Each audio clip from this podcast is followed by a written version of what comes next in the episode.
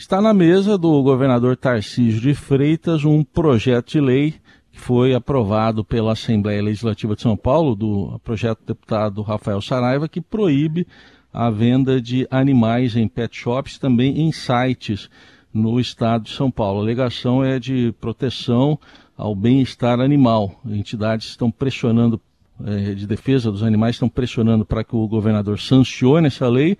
Por outro lado, empresários do setor privado pressionam para que ele vete, alegando inconstitucionalidade. Para isso, a gente convidou para uma conversa Vânia Plaza Nunes, diretora técnica do Fórum Nacional de Proteção e Defesa Animal. Vânia, um bom dia, obrigado pela presença aqui na Eldorado. Bom dia, Raizen. Eu agradeço muito o convite, a oportunidade de estar conversando com vocês. E esse projeto de lei ele é bastante importante e eu acho que tem uma questão fundamental que além dele buscar corrigir erros de décadas, né, da comercialização sem controle de animais, é, causando danos, riscos de doença, sofrimento, tanto para os animais que são os progenitores, especialmente fê, as fêmeas, no caso de cães e gatos, desses animais, é, o fato das criações em péssimas condições de higiene, manutenção, a gente também tem uma questão de proteção ao consumidor porque todos esses mecanismos, né, onde na verdade não existe um controle adequado do sistema de criação, ele oferece um risco importante e são frequentes as reclamações, as denúncias que ocorrem é, tanto é, por parte das pessoas, né, que inadvertidamente se encantam e compram esses animais que muitas vezes são muito jovens não recebem os protocolos de vacina de forma adequada, os cuidados sanitários corretos, que não basta que se restringam aos filhotes, mas muitas vezes aos pais e a forma, principalmente, que as mães são cuidadas. E da mesma forma, os passeriformes, né, que nós sabemos muitas vezes têm origem ilegal, são provenientes é, de sistemas de criação não controlados e que tudo isso oferece um grande risco, não só é, pra, nesse caso, né, para as pessoas, mas especialmente para os animais que são bastante frágeis e bastante delicados. Então, essa iniciativa é realmente uma iniciativa de anseio da sociedade brasileira, em especial nesse momento, da sociedade paulista e paulistana, para que essa legislação possa realmente ser sancionada pelo governador Tarcísio. E de que forma vocês que atuam nessa área de defesa, proteção animal, eh, estão procurando conversar e até convencer o governador nesse sentido? Olha, a gente é, normalmente tenta mostrar todos os argumentos, como eu te disse, né? Argumentos ligados ao bem-estar dos animais, argumentos ligados às questões sanitárias, a questão do Código de Defesa do Consumidor, a questão da demanda da sociedade, porque o que acontece, você mesmo na sua abertura fez a colocação, né, de que as pessoas se julgam empresários, pessoas que estão interessadas no lucro, e a gente não está falando de objetos, de coisas, a gente está falando de seres vivos, que são indivíduos com alta capacidade cognitiva, sejam pássaros, cães e gatos, porque o objeto desse projeto de lei ele é específico para essas para esses é, indivíduos, para essas espécies, né? Pensando nos passeriformes, todas as espécies de passeriformes. E o que ele coloca, que eu acho que é bastante importante, é mostrar a importância de que a gente tenha qualidade né, de vida para esses animais. Então, tudo isso tem sido mostrado ao governador, uma demanda que não é só da sociedade civil organizada, através das ONGs, como o Fórum Nacional de Proteção Animal, mas outras ONGs bastante importantes, né, no nosso estado, por exemplo, Amparo Animal e outras, que têm lutado é, ferrenhamente já há bastante tempo para que a gente possa ter uma relação bem mais positiva e segura, tanto para os animais quanto para os seres humanos nessa questão. Então, a nossa argumentação vai nesse sentido, foram feitos manifestos, reuniões com assessores do governador, para garantir que isso possa é, acontecer, mostrando né, que nós podemos avançar no nosso Estado, que é sempre um exemplo para o país, é, em construir né, novos marcos civilizatórios que vão garantir a qualidade de vida dos animais, a segurança é, até econômica né, das pessoas que adquirem esses animais, e ao mesmo tempo, que eu acho que é um ponto bastante importante, mostrando né, que os profissionais, por exemplo, como médicos veterinários, eles precisam estar envolvidos nesse processo justamente para garantir que esses animais possam estar saudáveis, estarem todos saudáveis, né, e poderem cumprir com aquele papel que é o esperado pelas pessoas que, na verdade, buscam um animal de estimação é, na, do ponto de vista da aquisição. Vânia, é, chama atenção nesse projeto que a proibição é, se estende a, a, sites também. Qual o perigo que você vê que as entidades aí do setor veem em relação a essa comercialização é, com, como se fosse um anúncio ali de venda de carro ou de algum outro objeto feitos nesses sites de vendas? Bom, é, se você já imagina que, por exemplo, num pet shop, né, que é um dos objetos dessa lei, a proibição é, acontece e, e, e, as pessoas estão vendo os animais, né, elas estão ali em contato com aqueles animais, e muitas vezes inadvertidamente, achando que um comportamento de ser quietinho, de ser mais submisso, é uma coisa boa né, para aquele animal. Você imagina se eu me fio num artigo, numa matéria, uma propaganda é, disponível em qualquer forma hoje de comunicação, né? seja no rádio, seja, é, por exemplo, em jornais, porque a gente sabe que isso acontece para o Estado todo, ou hoje nas mídias sociais de uma forma em geral. Então, a gente não está tendo contato com esses indivíduos, com esses animais. Uma outra questão que é bem importante é o fato de que você não tem contato com as mães desses animais, por exemplo, quando a gente fala de cães e gatos. Então, conhecer o local, ir até o local, ter isso é, é, visto é extremamente importante, né? Se a gente não está falando de algo que tem apenas um apelo comercial, onde o lucro desenfreado é o que importa, a gente precisa garantir a qualidade desses, de vida desses indivíduos.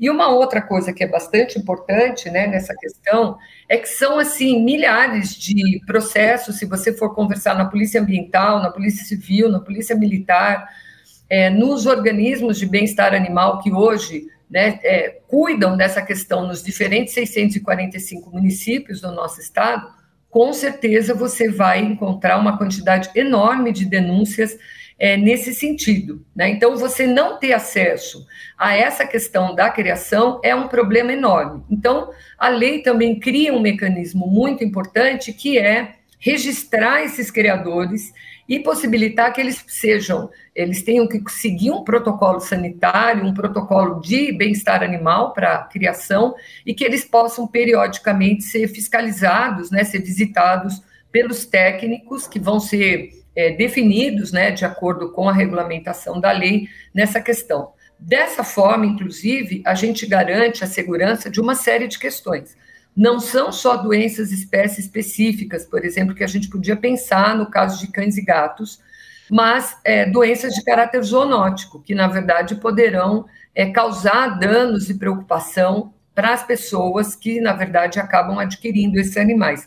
Tanto faz que seja cachorro, gato, passeriforme, Todos esses indivíduos podem, eventualmente, numa situação de uma origem desconhecida, de um sistema de criação inadequado, ou até mesmo na manutenção de forma adequada desses animais, eles poderem realmente oferecer risco, não só para a saúde deles mesmos, mas de outros indivíduos da mesma espécie, de outras espécies, incluindo a espécie humana. É, Vânia, o projeto também tem um outro ponto que é a criação, não é só a proibição, é também a criação de um cadastro, um cadastro estadual do, do criador do animal para testar uh, aqueles criadores que respeitam a legislação vigente. E como é que você vê a criação desse cadastro e, e como é que seria a implementação dele em caso da, da sanção desse projeto? Olha, eu acho esse cadastro super importante porque ele vai dar um carimbo né, de uma fidedignidade maior. Ele, na verdade, coloca né, o governo do Estado como um, um abalizador da, da, de uma segurança maior em relação a esses locais. Como eu disse há pouco, esse sistema tem que criar um sistema de é, um protocolo para o registro né, desses locais de criação e, além disso, a fiscalização para que de fato isso seja autorizado e uma fiscalização, uma visita periódica a esses locais. E, obviamente, esse mecanismo ele vai ser estabelecido tão logo a sanção venha a acontecer. Então, nós acreditamos, sim, que o governador, apesar das pressões que ele está sofrendo, é, de inúmeros indivíduos que estão vendo seus negócios comprometidos, o que, que a gente observa? Que se de fato essas pessoas estão fazendo essa alegação, é porque elas não querem ser submetidas a um sistema seguro a um sistema ético, a um sistema que garanta o bem-estar desses animais e que, na verdade, é o que a sociedade espera. Né? A gente precisa avançar nessa questão.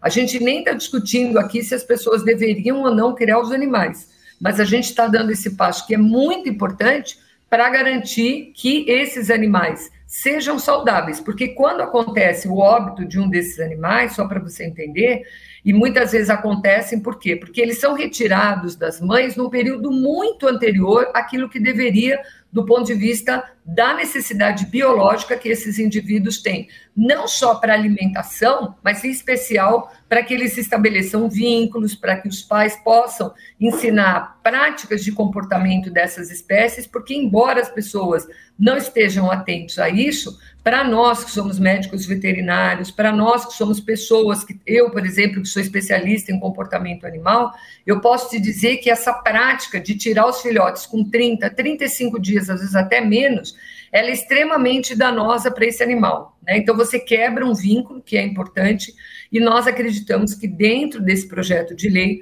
essas questões começam a ser é, di, é, diferenciadas né, nos sistemas é, de criação e, principalmente, é, possibilita que você possa receber as orientações corretas ao adquirir um animal, seja um pássaro, seja um gato, seja um cachorro. Então, nós precisamos mudar essa relação consumista das pessoas em relação aos animais, especialmente pensando nos riscos que estão envolvidos nessa questão. Vânia, para a gente concluir, um aspecto que chama atenção em várias leis no Brasil que às vezes não pegam é a fiscalização ou a falta de fiscalização, né? A gente tem nessa lei uma previsão aí de uma multa de R$ 20.556, né, para quem infringir a lei, é 41.112 é, se houver reincidência até a perda definitiva de inscrição estadual. É, na sua avaliação, como é que deve se dar essa fiscalização? Olha, eu acho que pela própria Constituição brasileira, a gente tem a possibilidade de que os municípios passem a assumir essa responsabilidade, assim como em outras áreas. Se a gente quiser pensar na área ambiental, por exemplo, é, a gente já tem, eu trabalho na área ambiental, então por isso posso é, explicar isso de uma forma bem simples. Existem atribuições que são passadas para os municípios. Por quê? Porque os municípios têm as suas próprias estruturas e esses locais não são em número absurdo em cada município que não se possa passar, na ausência do órgão estadual, que os municípios passem a fazer essa fiscalização. Na verdade, isso é bem importante. Eu, particularmente, já participei muitas vezes com a Polícia Ambiental do Estado de São Paulo, com a Polícia Civil, com a Polícia Militar, é, de fiscalizações nesse sentido ao longo do meu trabalho profissional no órgão público. Então, o que eu percebo é que, na verdade, existem mecanismos já dados que vão facilitar isso. O que precisa é realmente que essa lei seja sancionada pelo governador, que seja viabilizado a construção é, dessa, dessa parceria, né, ou então essa, essa ação consorciada entre os municípios e o Estado. Quando o Estado não tiver estrutura, o município pode fazer. Então, o cadastro pode ser estadual, a fiscalização pode ser municipal, é uma questão de ajuste diante das demandas. Como eu falei, né, a gente tem 645 municípios no Estado, nós sabemos que a imensa maioria dos municípios do estado de São Paulo são municípios de até 100, 150 mil habitantes. Então, a gente sabe que muitas vezes a fiscalização ela vai ser muito mais proativa quando ela ocorre no município. Né? Então, são mecanismos que cada vez mais estão sendo empregados e os resultados são muito favoráveis. Eu acho que, é, fazendo já né, uma colocação importante para o governador Tarcísio, é, se ele, na verdade, entende né, a, a, importância de ouvir a sociedade paulista, esse é um momento importante, porque mais de 60% dos lares brasileiros hoje, dos, desculpa, dos lares paulistas hoje, eles possuem ao menos um animal de estimação, em geral, cães e gatos. Não existe uma, um levantamento preciso do número de passeriformes, mas nós sabemos que ele é tão expressivo quanto. Então, quando ele, na verdade, é, tem essa sensibilidade, ele, na verdade, vai estar mostrando que ele está atento né, à evolução da nossa sociedade, lembrando que os animais são seres sencientes, que têm capacidades cognitivas muito semelhantes às nossas, com inúmeros riscos de dor, sofrimento, É, e além disso, né, que eu acho que é um outro ponto bastante importante também, que seria importante ele observar, é que hoje a gente trabalha né, com as famílias multiespécies.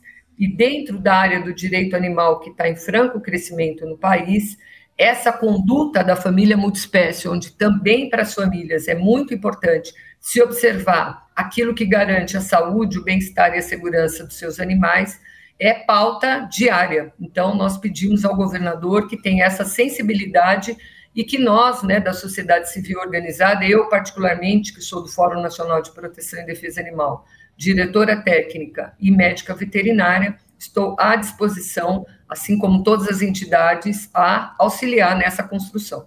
Ouvimos aqui na Rádio Eldorado a diretora técnica do Fórum Nacional de Proteção e Defesa Animal, Vânia Plaza Nunes, fazendo essa avaliação dessa lei aprovada pela Assembleia Legislativa de São Paulo, que agora está para ser definida, se sancionada ou não, pelo governador Tarcísio de Freitas e que proíbe a venda de animais em pet shops e também em sites aqui em São Paulo. Vânia, muito obrigado pela atenção. Até uma próxima oportunidade. Eu que agradeço a possibilidade e até a próxima.